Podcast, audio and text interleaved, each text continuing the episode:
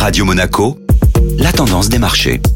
La tendance des marchés avec la Société Générale Private Banking. Bonjour Yvon Ikedjian. Bonjour Eric. Les chiffres de l'inflation ne cessent de surprendre. Le département américain du commerce a annoncé que le dernier chiffre sur l'indice des prix à la consommation a décéléré à 3,5% en octobre, après une augmentation de 3,7% en septembre.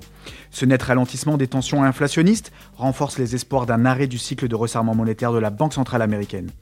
Sur le marché obligataire, le rendement du bon du Trésor américain à 10 ans se stabilise dans la zone de 4,30%, au plus bas depuis le mois de septembre.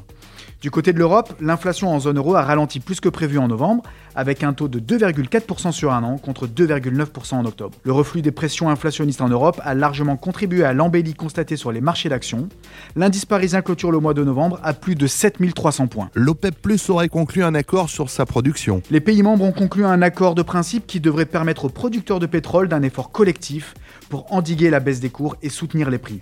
Cet accord préliminaire devra être prochainement soumis à un vote entre tous les membres pour une réduction supplémentaire de la production de plus d'un million de barils par jour. Bonne journée à tous. Société Générale Private Banking Monaco vous a présenté la tendance des marchés.